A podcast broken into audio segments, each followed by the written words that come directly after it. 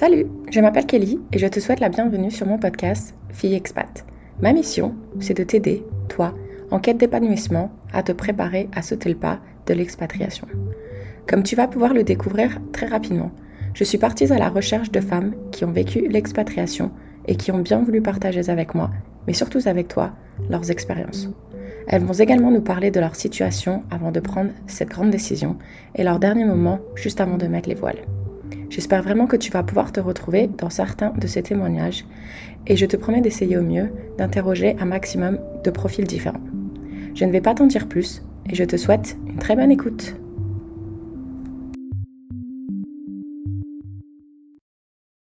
Bonjour à nos auditrices et à nos auditeurs pour cet épisode numéro 10 aujourd'hui euh, qui va clôturer la saison 1 euh, car ce sera euh, la saison où je serai au Canada pendant ces enregistrements. J'ai une invitée qui va nous parler d'un pays où nous ne sommes pas encore allés dans les podcasts précédents. Donc je suis vraiment super excitée car c'est un pays que je ne connais pas du tout. Donc peux-tu nous présenter à nos auditeurs? Bonjour tout le monde, bonjour Kelly d'abord, bonjour à tous les auditeurs, auditrices. Je m'appelle Adeline. Je vais vous parler euh, pas vraiment d'un pays, plus d'un continent en fait, mais de plusieurs pays dans le continent. Voilà, moi je suis euh, spécialiste, je travaille dans le tourisme depuis à peu près 20 ans, aussi bien euh, en tant que créatrice de voyages sur mesure, donc de safari sur mesure, que comme guide naturaliste hein, pour accompagner les gens dans les parcs et dans les réserves en Afrique principalement en Afrique de l'Est. Là, c'est là où j'ai le, le, plus gros de mon expérience, donc Kenya, Tanzanie, Ouganda, Rwanda et aussi en Afrique du Sud. Super. Voilà pour ma petite présentation. Donc, est-ce que tu peux nous dire, est-ce que c'était déjà ton métier avant que tu partes en Afrique? Ouais, j'ai commencé, j'ai vraiment grimpé les échelons petit à petit. Moi, j'ai passé mon BTS de tourisme et j'ai travaillé tout de suite en tant qu'agent de voyage euh, traditionnel dans une agence de voyage qu'on peut voir dans toutes les villes. Je me suis rapidement ennuyée à vendre euh, des voyages un peu tout packagés euh, où il n'y avait aucune créativité vraiment. Et donc, je me suis, au bout de 2-3 ans en tant qu'agent de voyage, je me suis rapidement dit qu'il fallait que je fasse autre chose. Moi, j'avais deux passions à la base, c'est les voyages et les animaux. C'est vraiment les deux passions les plus fortes que j'ai toujours eues, qui m'ont qui accompagné toujours. Et j'avais vraiment euh, cœur de les, euh, de, les, de les, lier ensemble dans mon travail. Donc j'ai repris une troisième année euh, d'études de, de, dans le tourisme solidaire, tourisme équitable, etc. Et à la suite de ça, je me suis orientée pour travailler en tour opérateur spécialiste safari déjà. Donc là, j'avais déjà une première, une première, à la suite d'un stage que j'ai fait dans le cadre de cette année. Voilà, j'ai fait, euh, j'ai fait mon stage. À la fin, ils voulaient, me, voulaient m'embaucher en CDI. Et c'est là que j'ai dit non, moi, je veux partir en Afrique. Voilà. Et, euh, et c'est là que tout a commencé. Ça faisait déjà bien, bien longtemps que moi, je rêvais de, de partir en Afrique, etc. Ça a été, euh, voilà, j'ai fait les choses un peu plus tard que beaucoup de, de, gens maintenant. Et ça a évidemment choqué tout le monde. Hein, un CDI à la clé dans le monde dans lequel on vit. Et puis moi qui dis, bah non, je veux partir en Afrique. Mes parents, ils étaient, Est-ce que... ils étaient pas du tout. Ils ont du mal à comprendre. Est-ce que tu peux nous rappeler, enfin nous dire euh, dans quelle région tu te situais au moment où tu faisais tes études? Île-de-France. Moi, j'ai grandi en Île-de-France et je suis restée en Île-de-France jusqu'à mes 30 ans. Ok, et quand tu faisais tes études, tu vivais seule ou tu étais encore chez tes parents? Alors, quand j'ai repris, euh, quand j'ai fait mon BTS de tourisme, j'étais encore chez mes parents. À la suite de ça, j'ai commencé à travailler, j'ai quitté euh, donc euh, mes parents. J'ai habité toute seule, donc à partir de là, j'ai toujours habité toute seule en fait. Hein. même quand j'ai repris ma, ma, troisième année, mon, année de licence, je vivais seule. En fait, j'ai eu, j'ai demandé au fonds qui est un fonds en fait quand on a commencé déjà à travailler un petit peu euh, on peut avoir euh, des on peut avoir un projet euh, ou dans ce qu'on a déjà commencé à faire ou alors pour complètement changer de changer de, milieu professionnel et moi ma demande a été acceptée donc mes études ont été payées par le fonds Gessif. Ah super. Et euh, donc oui, tu étais quand même déjà assez indépendante à l'époque. Ouais, moi je suis partie de la maison à 23 ans, donc à partir du moment où j'ai eu mon BTS, j'ai voulu travailler tout de suite, ouais. D'accord, et tu me disais que tu avais une passion aussi pour les animaux. Est-ce que tu en avais des animaux ou c'était juste une passion? Ouais, j'ai toujours eu des chats. De, toute petite, j'ai grandi. Déjà, mes grands-parents en avaient. Après, moi, j'ai eu mon chat. Euh, donc, quand je suis partie, ça, c'était, euh, ça, ça, a été le je crois, le, truc le plus difficile pour moi quand je suis partie à 30 ans. J'avais encore mon premier chat, mon chat que j'avais eu à 14 ans, qui était vraiment euh, mon bébé, hein, c'est clair. Et euh, bon, bah, j'ai réussi. Mes, mes, parents, euh, et non, même pas. J'avais prévu en fait de le laisser à mes parents et en fait, il est parti, il est parti juste, il est parti juste avant que je parte. Oh waouh. Ouais. Il a dû se sentir venir malheureusement. Ouais, voilà, je suis vachement culpabilisée. Ça, c'est, ça a été un moment super dur. Ouais, ça a été un moment très très dur parce que l'été, juste avant que je parte, euh, il a arrêté de se nourrir. Il voulait plus se nourrir. Donc il a commencé à dépérir complètement et puis, euh, et puis voilà, j'ai dû accepter de le laisser partir, mais je suis persuadée que c'est lié, oui, j'en suis sûre. Ouais, ça, malheureusement, ça, on l'entend comme ça en tout cas. Ouais. Mais euh, du coup, ouais, quand tu as eu la proposition de CDI pour toi, est-ce que tu as réfléchi ou ça a été du non euh, direct? J'ai pris 24 heures pour réfléchir, histoire de. Parce que je suis très très moi, de façon générale, je prends des décisions. Je pense que c'est aussi ça qui m'a mené à tout ce que j'ai fait. Donc, je le regretterai jamais. Mais des fois, je me suis dit, ah là là, j'aurais dû réfléchir là et là. Mais en fait, j'ai toujours trouvé un chemin après pour me débrouiller. Je pense que quand on réfléchit trop, c'est quand on commence à trop mentaliser, à trop réfléchir qu'on fait pas les choses. Hein. Moi, ça, c'est ma, ma, façon de voir. Donc, j'ai pris, ouais, je crois, 24 heures ou 48 heures. Mais quand on me l'a proposé, déjà, je savais au fond de moi que c'était pas du tout ce que j'avais envie de faire. Et j'ai j'ai jamais été contre ce que je ressentais. Quoi. Moi, j'ai vraiment euh, mon intuition euh, et mes passions toujours qui m'ont guidée. Et à chaque fois que je sentais que non, à chaque fois que je sentais pour moi que c'était laborieux, qu'en fait ça allait me coûter euh, et que parce que quand on fait quelque chose qu'on n'a pas envie de faire, ça nous coûte de l'énergie trois fois plus que quand on fait un truc qu'on aime. Et, euh, donc j'ai fait non. Et le truc génial, c'est que quand j'ai dit bah non, je vais pas accepter votre offre parce que moi je veux absolument partir en Afrique, et bah les patrons de, de cette de cette agence m'ont dit bah écoute, on va t'aider à partir euh, et euh, on va t'aider à trouver un contact là-bas et si tu veux et voilà. Et en fait c'est grâce à eux que je suis partie. Génial. Et j'ai travaillé après, quelques mois après, quand je suis rentrée, je suis allée travailler pour eux euh, pendant euh, un an et demi avant de repartir. Mais donc, en fait, voilà, en fait, on s'attend à se dire les, les portes vont toutes se fermer et en fait, bah, c'est une autre porte qui s'ouvre à partir du moment où on ose et on prend des risques. Moi, je pense qu'il y y a, n'a rien sans prise de risque et de toute façon, la vie en elle-même, c'est une prise de risque, quoi. Donc il faut prendre des risques, c'est clair, sinon ça sert à rien. Et puis il faut oser en parler aussi, parce que justement en parlant, c'est comme ça qu'on commence à se faire des contacts. Mais exactement, parce que moi j'aurais pu me buter, voilà, on aurait pu me dire mais n'importe quoi, partir en Afrique pour faire quoi ou comment, parce que j'avais aucun projet, moi. Hein. Tout ce que je voulais, c'est que tout ce que je savais, c'est que je voulais découvrir l'Afrique et je voulais, je voulais connaître ce, ce continent, je voulais aller voir les animaux, voilà. Après, dans le tourisme, je disais, bon, bah voilà, il y a une opportunité pour y travailler, c'est sûr. Maintenant, quoi, comment, j'avais aucune idée. Oui, parce que c'est ce que j'allais te poser comme question, parce que tu me dis, je voulais partir en Afrique, mais toi, c'était, euh, à ce moment-là, il n'y avait pas de, bah déjà, où en Afrique, il n'y avait pas de, de destination précise. D'accord. Ben, non, je ne connaissais pas, en fait. Donc, euh, pour là où il y avait des animaux, voilà, donc c'est principalement l'Afrique australe et l'Afrique de l'Est. Et donc euh, à cette époque, donc c'était à quel mois de l'année en général? J'aime bien toujours essayer de visualiser la chose. Et eh ben j'ai fini mon stage au mois de juin, euh, donc à la fin de, à la fin de mon année, euh, mon année en fait d'études de, se terminait par ces deux mois de stage, et donc et donc c'était au mois de juin, et donc fin du fin du stage, moi j'ai dû faire mai, juin, peut-être jusqu'à fin juillet de stage. Donc fin juillet, on me proposait le CDI, j'ai dit non. Et puis euh, j'ai passé le mois d'août, j'ai commencé à préparer mon départ parce qu'ils m'y ont aidé. Et je suis partie en Afrique, au Kenya. Je suis arrivée euh, tout début novembre de la même année. D'accord. Et toi, à l'époque, est-ce que tu avais déjà réussi à mettre un peu d'argent de côté en ayant cette idée en tête ou pas du tout? J'ai jamais eu d'argent de côté, moi. je me suis débrouillerais et, de fait, je me suis toujours débrouillée. Le seul truc que j'avais négocié, alors j'avais de quoi me payer mon billet d'avion avec un retour open, donc euh, un retour non fixé, quoi, où je pouvais fixer la date. Et je savais qu'en arrivant sur place, j'avais négocié euh, un peu d'argent de poche, on va dire, euh, tous les mois, histoire de, de, me balader un peu, parce que c'était une sorte de stage en fait en agence réceptive. Euh, on va dire, un stage un peu payé et j'étais nourrie logée. Voilà, c'est tout ce que j'avais. D'accord. Et du coup, quand tu as dit ça, tu as annoncé cette nouvelle à ta famille, euh, au lieu d'un CDI, euh, je vais me prendre un billet pour l'Afrique. Tu peux nous dire comment ils ont réagi? Ouais, bah, il y a eu deux réactions. J'ai un, une mère qui est beaucoup plus un peu un peu folle et qui a elle aussi repris des études à 35 ans et donc qui a jamais été trop dans les conventions et dans euh, on doit faire ci, on doit faire ça, etc. Donc il m'a dit si c'est ce que tu veux faire, ben vas-y fonce. Et puis j'ai un père beaucoup plus cartésien qui est d'origine allemande et, euh, et, qui a trouvé que, que c'était euh, pas que c'était n'importe quoi, mais que c'était pas que c'était pas rationnel et que c'était pas raisonnable évidemment. Oui, tu m'as. Ils m'ont jamais des quand même quoi. Ouais, tu m'as dit quelque chose euh, dans ton email aussi euh, que ton papa t'a dit. Je sais pas si tu aimerais le partager avec nos auditeurs. Je me souviens plus. Il a dû me dire que j'étais folle, non? Non, il, t'a dit quelque chose euh, du genre que euh, tu étais la personne qui a le moins d'argent mais qui voyage. Euh. Oui. ouais, alors ça, c'est parce que c'était pas au même moment qu'il m'a dit ça, mais en fait, au fur et à mesure de ces années où je suis partie, revenue, partie, revenue, et qu'à chaque fois j'en avais pas assez, je voulais toujours repartir, il m'a dit Oui, t'es la personne que je connais qui a le moins d'argent et qui voyage le plus. Donc ça, c'est génial. Ouais, parce que j'arrivais toujours à trouver un chemin, une bidouille, un machin, ou alors on me payait le billet, ou alors on me disait Bon, tu seras nourri, logé. Enfin, l'un dans l'autre, j'arrivais toujours moi, je pense qu'à partir du moment où il y a une envie, il y a un chemin, c'est clair. Il suffit de le tracer, c'est soi-même. Enfin, c'est pas une question d'argent du tout. D'accord.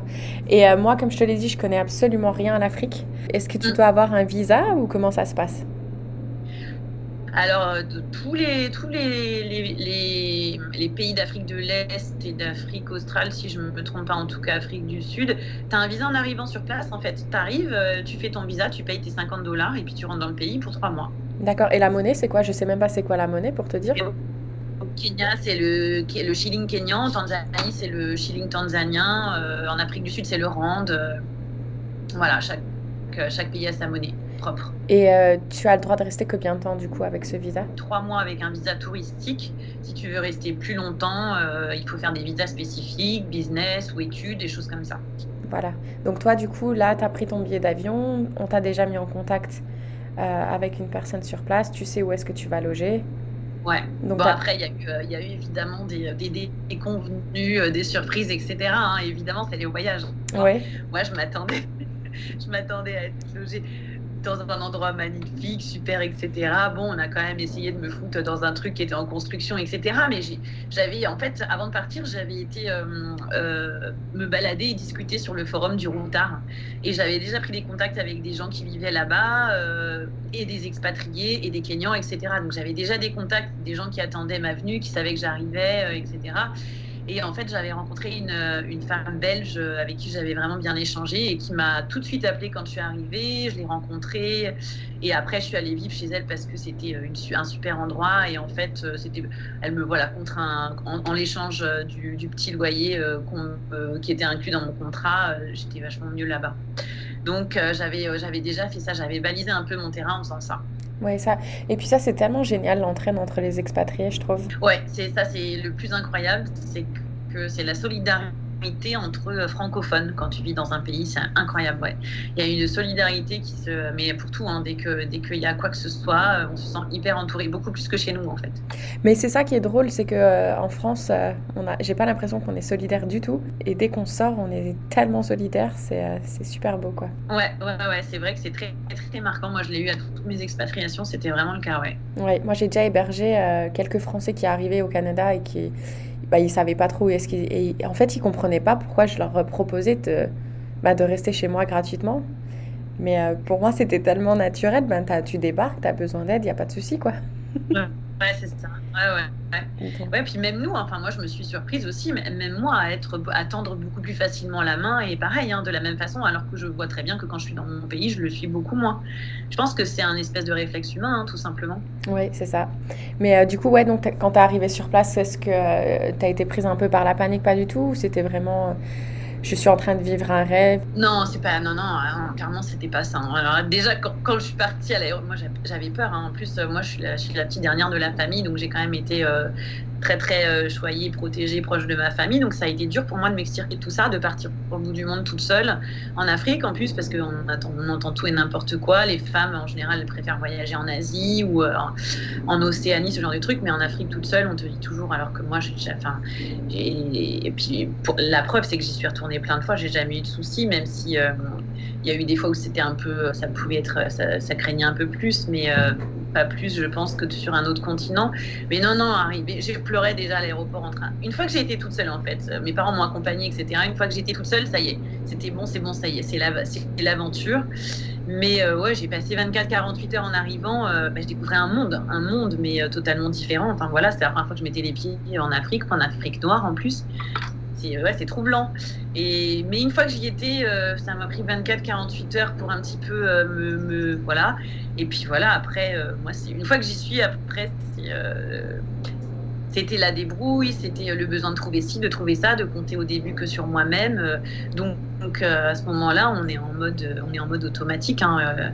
On trouve, on trouve des, enfin, des réserves qu'on ne pensait pas avoir. En fait, on se découvre. C'est ça qui est génial, c'est qu'on découvre des ressources qu'on a, des ressources incroyables qu'on a à s'adapter déjà, et puis à se à se débrouiller sur plein de trucs. Oui, parce qu'en plus, enfin, quand toi tu es arrivé à l'aéroport, est-ce qu'il y avait quelqu'un qui venait te récupérer à l'aéroport ou tu allais devoir te débrouiller toute seule? Non, il y avait, il y avait la personne qui m'accueillait, avec qui j'allais bosser, qui venait me récupérer. Ok. Oui, parce que tu es quand même super jolie, donc moi je t'avoue que je pense que si j'étais dans ta peau, j'aurais quand même un peu, j'aurais eu peur si je devais arriver dans un aéroport en Afrique et devoir euh, essayer de trouver. Ah non, j'ai pas eu bien encore qu'à cette époque-là, on fumait dans les aéroports en Afrique et tout, on mettait pas la ceinture. Moi, je me disais, mais c'est la liberté ici, quoi, c'est un truc de malade. Ça te mettait sa ceinture, tu voyais trois personnes sur les scooters et tout, tu vois.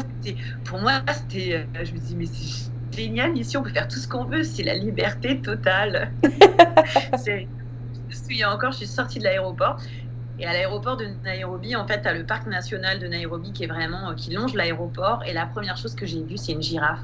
Et là, je me suis dit, ça y est, j'y suis quoi. J'y suis, je suis en Afrique. Bienvenue. Et ça y est, ça va être ma vie qui, se réalise, ouais. Ah et mais ça c'est, voilà, je l'ai ressenti au fur et à mesure, petit à petit, quoi, au-delà des, euh, des, difficultés. Euh, moi, en plus, bah, j'étais même pas, je parlais pas l'anglais couramment du tout. Hein. J'avais un anglais très scolaire quand je suis arrivée au Kenya, donc il a fallu que ben, que je m'y mette. Euh, clairement, c'était aussi une barrière pour parler avec mes collègues, pour parler avec les gens et tout, parce que tout le monde parle anglais, et en plus anglais avec un accent, un accent local, parce que euh, voilà, que ce soit au Kenya ou en Afrique du Sud, l'accent il est complètement différent de l'Angleterre ou des États-Unis. Donc tout ça, quoi. Mais en fait, j'avais jamais pris ça en considération. Pour moi, c'était, wow, on verra bien sur place, on verra bien sur place. J'arriverai bien à parler anglais. De toute façon, c'est vrai, nécessité fait loi. Ça, c'est vraiment quelque chose, je me suis toujours dit. Nécessité fait loi et à partir du moment où j'y serai, mais de toute façon, j'aurai pas le choix pour, euh, pour rencontrer les gens, pour, euh, pour euh, socialiser. Il faudra bien que je, je parle anglais, donc je vais m'y mettre. Est-ce que tu avais quand même un petit carnet avec un stylo pour essayer de faire des dessins au cas où tu voulais t'exprimer? J'ai faim. Ah non. même pas. Non, non, j'avais quand même les bases, les bases de l'école en fait. Et puis, euh, et puis après, j'ai tout de suite voulu mettre au, Swahili, quoi, au Kiswahili, à la langue locale. Donc, j'étais un peu entre les deux. J'apprenais des mots de Kiswahili pour, euh, parce que c'était, euh, c'était, génial pour moi. C'était vraiment une, une, langue magnifique que je connaissais pas du tout et à côté l'anglais. Mais j'avais des super collègues. Euh, de façon générale, j'ai vraiment, euh, j'ai vraiment eu des gens géniaux qui m'ont quand même entouré, qui m'ont euh, aidé, donné des conseils et tout, dont cette, cette femme belge que j'avais, que j'avais rencontrée via le forum du Routard avant. Quoi.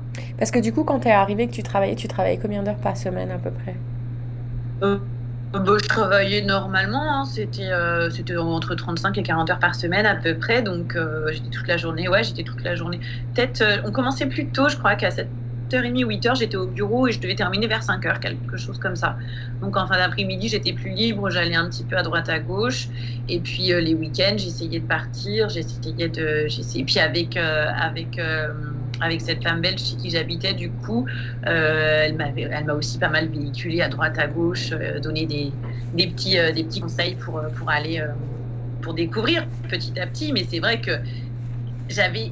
Voilà, au début, j'ai pas mal travaillé en fait et moi, j'avais vraiment envie de découvrir le pays, donc j'avais soif d'eux quand euh, les premiers safaris, etc. Je les ai, ouais, je les ai attendus. Hein. Oui, parce que du coup, tu avais une voiture ou pas du tout? Non, j'avais pas de voiture. J'étais tout le temps véhiculée à droite, à gauche. Après, il y a les, euh, ce qu'on a, bah, il y a les matatu, donc le transport en commun euh, au Kenya. Hein, c'est, les bus. Alors, on ne sait jamais quand est-ce qu'ils arrivent et quand est-ce qu'ils passent, hein, donc il faut prévoir large. Ouais. faut être patient. c'est la. Voilà. Ou alors, tu as les taxis moto, quoi les boda boda, ce qu'on appelle les boda boda, c'est les taxis moto. Donc, euh, tu vois, faut attendre qu'un mec passe euh, ou qu'il y a des endroits stratégiques où tu sais qu'il y en a pour t'emmener euh, faire des petites courses et ça, ça coûte, ça coûte vraiment rien.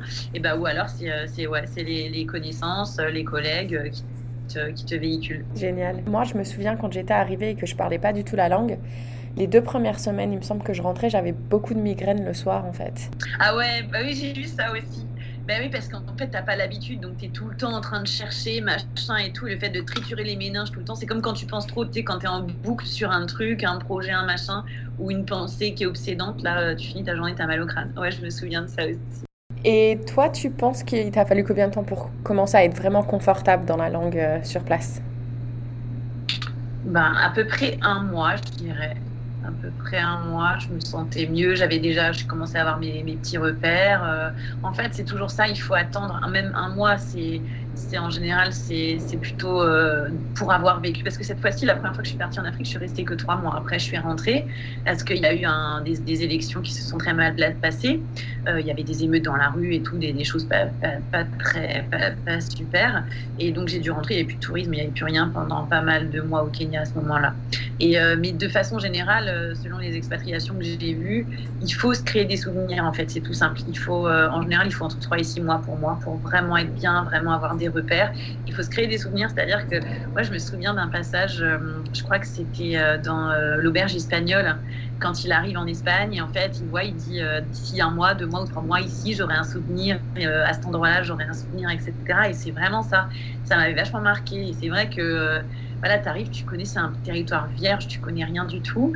Et puis, euh, deux, trois mois après, bah, tel endroit, tel resto, euh, tel bar, tel machin, tu as un souvenir, tu as été avec un tel et un tel. Et c'est ça qui fait que petit à petit, tu. Euh, voilà, c'est le fait de se créer des souvenirs, en fait. C'est ça, il faut, il faut avoir, il faut affronter cette, fin, cette peur qu'on a en général de l'inconnu, se dire qu'on va se faire des souvenirs, que oui, peut-être qu'à un moment donné, il va y avoir des challenges. Quand on parle, oui, on va peut-être dire des conneries, on va peut-être se tromper, mais c'est pas grave. Et si les gens ils rigolent, et eh ben tant mieux, on les fera rire au moins aujourd'hui.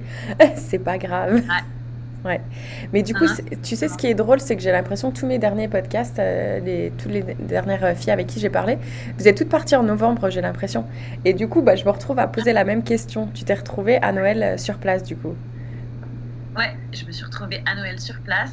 Et euh, crois-le ou pas, mais euh, assigné à résidence parce que justement, euh, c'était un peu la guerre, la guerre civile dans les rues de Nairobi à ce moment-là. Et toute seule en plus, parce que euh, Laurence, elle était partie en famille avec euh, Laurence, donc la, la, personne belge chez qui je vivais, était partie en famille avec son fils et sa sœur qui était venue d'Europe, etc. Et donc, ouais, c'était prévu depuis longtemps, j'ai pas pu me joindre à, eux, donc ouais, j'étais toute seule à la maison et bon, j'avais les voisins, etc. Mais, mais ouais, c'était c'était un peu glauque. C'était un peu glauque. J'en ai passé pas mal des Noëls euh, à l'étranger. Et en plus, quand on est au soleil à Noël, alors que nous, en Europe, on a l'habitude d'être, euh, voilà, la neige, etc., etc., c'est toujours un peu, c'est pas le meilleur moment. Ouais, c'est pas le meilleur moment pour moi. Ouais, c'est, euh, moi, je l'ai déjà dit et je vais le redire. c'est pas ma meilleure, ma période préférée de l'année, ça c'est clair, peu importe où je me trouve. Même si je suis en France, honnêtement, parce que je trouve qu'on en fait beaucoup trop, mais bon. C'est mon avis perso. Ouais, mais en France, euh, bon, c'est quand même plus, ben, je sais pas, c'est plus, t'as plus l'impression d'être à la maison, euh, d'être en famille. Quand t'es en famille, c'est une façon de se retrouver en famille, etc. Mhm. Euh, c'est plus chaleureux, c'est plus sympa. Oui, non, c'est clair. Est-ce que c'était facile pour toi de dialoguer avec ta famille? Ouais, alors c'était au tout début de Facebook en fait. je crois que Facebook avait commencé pas très longtemps avant et c'était une de mes euh, super bonnes copines, Aurélie de, de l'école de tourisme, qui m'avait dit T'as intérêt à ouvrir un compte Facebook parce que tu nous partageras les photos, etc. Et donc je l'avais fait. Donc j'avais Skype, euh, ouais, j'avais Skype, euh, j'avais Facebook pour mettre les photos, etc. Et puis, ouais, ouais, non, sinon je parlais avec ma famille et mes amis sur, avec Skype. Ouais. Est-ce que tu veux nous, euh, nous vendre du rêve et nous parler de ton premier safari? Eh ben, écoute, en fait, figure-toi que moi, ça a été vraiment crescendo. Je sais même pas si, euh, si je, j'ai le, premier, la première fois où je suis partie, on va dire plus ou moins en brousse, comme on dit. Euh, je suis partie pour visiter un, petit lodge qui, euh, venait juste de, se monter, mais c'était dans la région des lacs, euh, à côté du lac Elementaita, et il n'y avait pas vraiment, c'était pas genre Masai Mara où il y avait les lions, etc. J'entendais les hyènes, alors j'ai dormi en camping à l'extérieur, c'était super sous les tentes safari, etc. Mais c'était un peu, un peu plus basique que les belles tentes safari où maintenant on peut avoir, quand on envoie les clients, il y a tout le tout ce qu'il y a dans une chambre d'hôtel, mais en fait sous une tente. Et ça, c'est vraiment génial. Moi, c'est ce que je conseille le plus pour avoir la proximité avec la brousse. En fait, on entend les bruits des animaux la nuit, etc. Mais moi, j'étais vraiment en camping euh, de base, en tente dôme, etc. Mais ouais, c'était, j'ai pas dormi de la nuit. Hein. J'ai pas dormi de la nuit. J'écoutais tout. Je sortais, euh, je rentrais. Je savais qu'il y avait des animaux. Il y avait les hyènes pas loin. On n'était pas sur une réserve où il y avait des lions, etc. Mais il pouvait potentiellement avoir des léopards. Euh, non, moi, j'ai jamais eu peur, en fait. C'est ce que j'allais dire. Tu, moi, j'aurais pas dormi parce que j'aurais eu peur. ben, je sais pas, instinctivement, euh, je sais pas. Je, et tout le monde m'a demandé, hein, ça, euh, parce que moi, je suis du genre, si je sais qu'il y a des, éléphants ou les léopards dehors, moi, je vais sortir, quoi. Et j'ai jamais eu peur. Ah bah ça, c'est. J'ai pas peur des animaux sauvages et je je, je, sais pas. j'ai jamais eu, j'ai jamais eu la sensation qu'un animal euh, sauvage ou, pas sauvage d'ailleurs pouvait euh, me faire du mal. Mais petite déjà, moi, il y avait des, chiens qui faisaient trois fois ma taille euh, je courais vers eux, ils me sautaient dessus, je tombais à la renverse et tout. Mais voilà, j'ai pas la peur des animaux, j'ai vraiment jamais eu. Donc une, première nuit, ouais, j'ai pas dormi, mais j'ai tout entendu, j'entendais, j'entendais les hyènes, etc. C'était génial. Et puis la fois d'après, qu'est-ce que j'ai fait? À ce moment-là. Et puis je crois que le vrai safari, c'était ouais, quand je suis partie au Masai Mara. Là, c'était le vrai safari. J'ai pleuré pendant, euh, j'ai pleuré pendant deux jours. Quoi. À chaque fois je voyais un animal, euh, le premier lion, je me souviens, la première fois que j'ai vu un lion, euh, j'ai pleuré. Le premier gazelle, le premier, premier léopard, j'ai pleuré à chaque fois. C'était tellement l'aboutissement d'un rêve de, de, toute petite en fait. Hein que ouais, ouais j'étais euh, hyper, hyper, hyper émue, touchée. Euh, c'était euh, ouais, très intense. Je te comprends parce que moi, j'ai vu mon premier euh, orignal, qu'ils appellent ça ici au Québec, il y a trois semaines. Et oui, j'ai pleuré quand je l'ai vu. Ça faisait six ans que j'attendais ce moment. ouais. Donc, je te comprends. En fait, de les voir évoluer dans leur milieu naturel, dans la nature comme ça, à l'état complètement sauvage. Tu as l'impression que c'est toi l'intrus, donc tu te fais tout petit. Et euh, pour une fois, c'est eux qui, voilà, on est chez eux. Et ça, c'est génial. Ça, c'est vraiment magique. Et du coup, il t'est jamais arrivé rien de, de dramatique? On n'a jamais essayé de t'arracher un bras ou quoi que ce soit? Non. bon. Non, jamais. Et pourtant, j'ai pris des risques que j'aurais euh, certainement pas dû prendre à plein de, à plein de moments. Hein.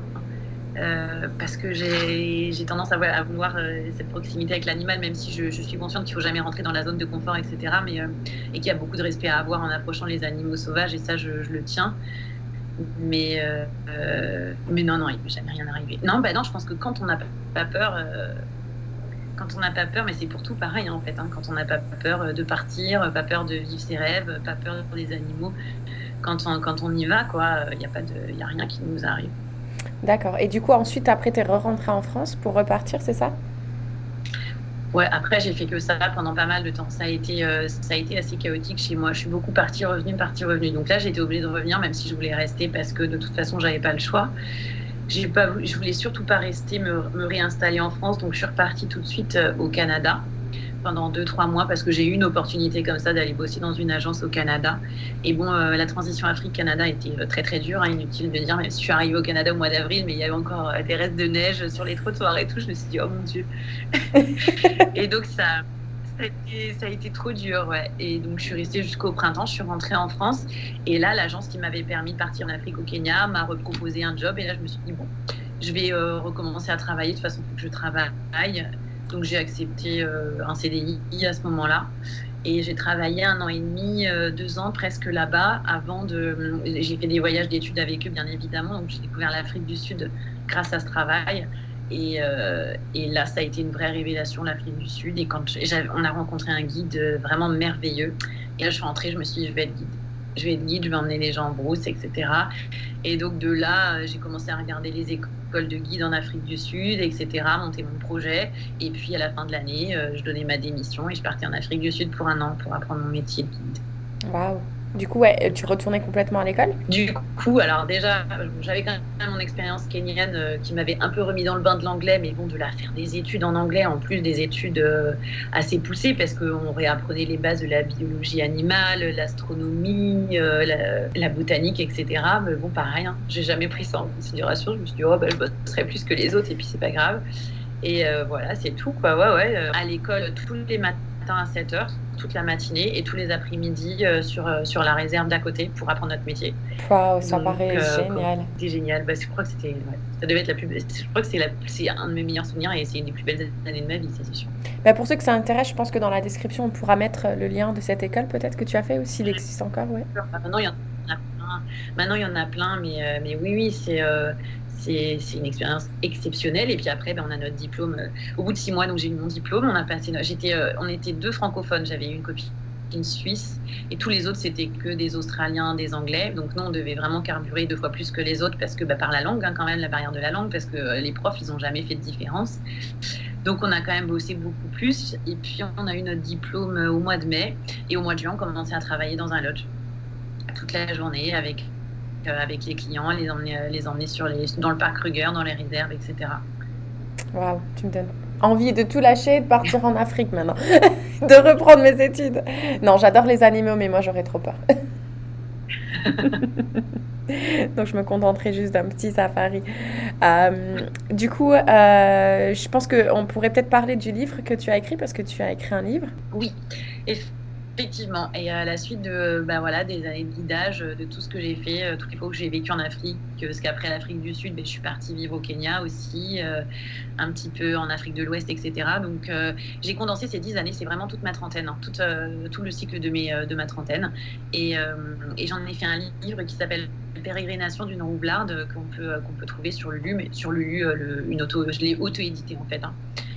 On mettra peut-être le lien à la fin et voilà, ça retrace ça retrace tout à partir du moment où, euh, rapidement au début, bah, tout ce dont on a parlé là, comment, comment ça a germé dans ma tête, comment, comment je suis partie, euh, et puis toutes mes réflexions aussi bien euh, de femme, parce qu'il m'est arrivé plein de choses aussi là-bas, que toutes mes, ouais, le, développement personnel aussi, des réflexions de développement personnel, parce que j'ai appris énormément sur moi, sur ce que je voulais, qui j'étais, sur ce qui est possible et pas possible de faire dans la vie, etc. Donc j'ai tout condensé, c'est vraiment, j'ai livré voilà.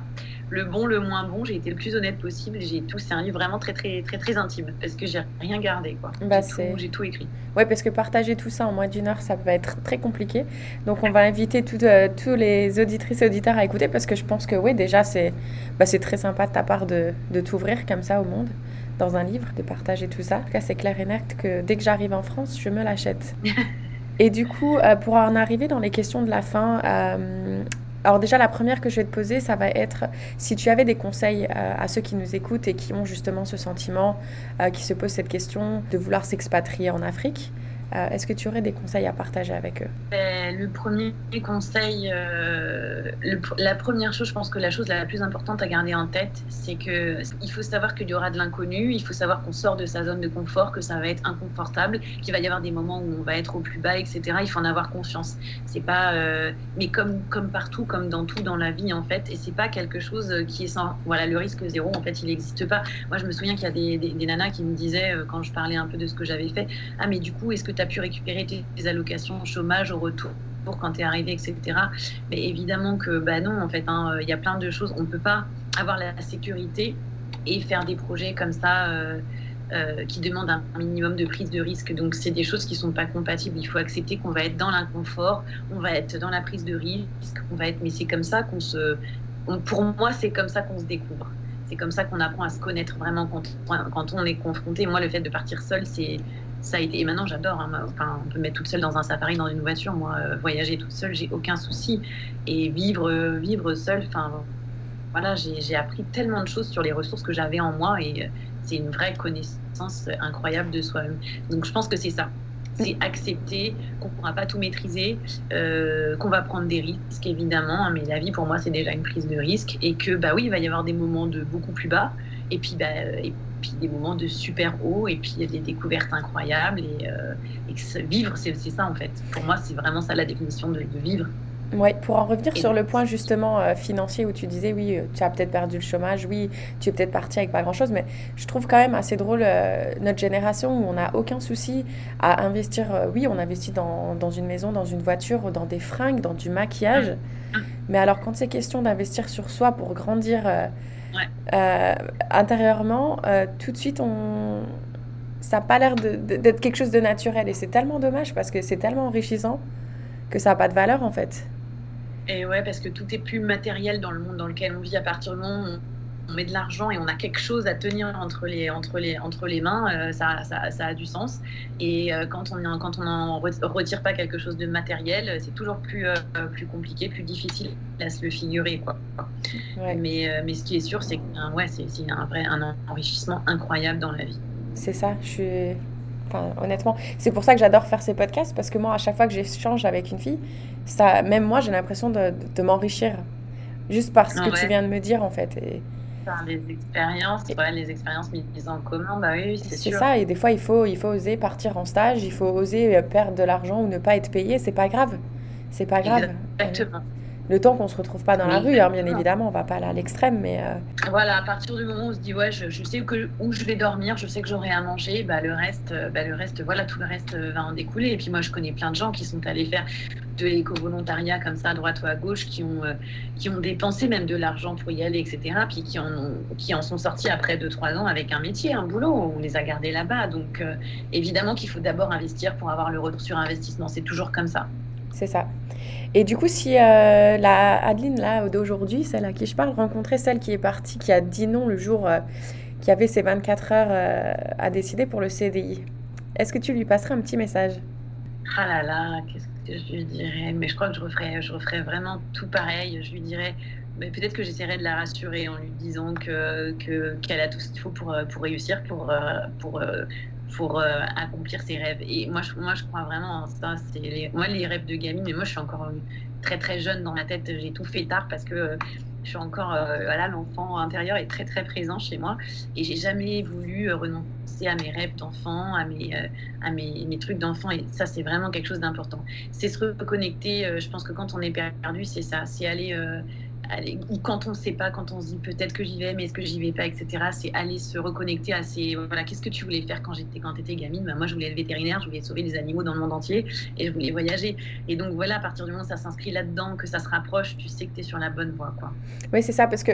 Enfin, c'est marrant que tu dis ça parce que hier, justement, j'écoutais un, podcast où elle disait que. Euh, euh, si tu sais pas ce que tu voulais faire, eh ben, regarde ce que tu faisais quand tu avais 3 ans, regarde les photos de tes parents.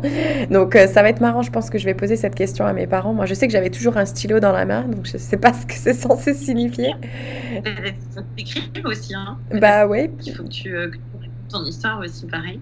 Il faudrait que je réapprenne les... la grammaire, ça surtout parce que moi et les fautes d'orthographe, ça y va. Maintenant. oui, c'est ça. mais, euh, mais ouais, c'est bien que tu saches reconnaître, en fait, même reconnaître de ce qu'on, de ce qu'on rêve et oser le dire. Euh... Ouais.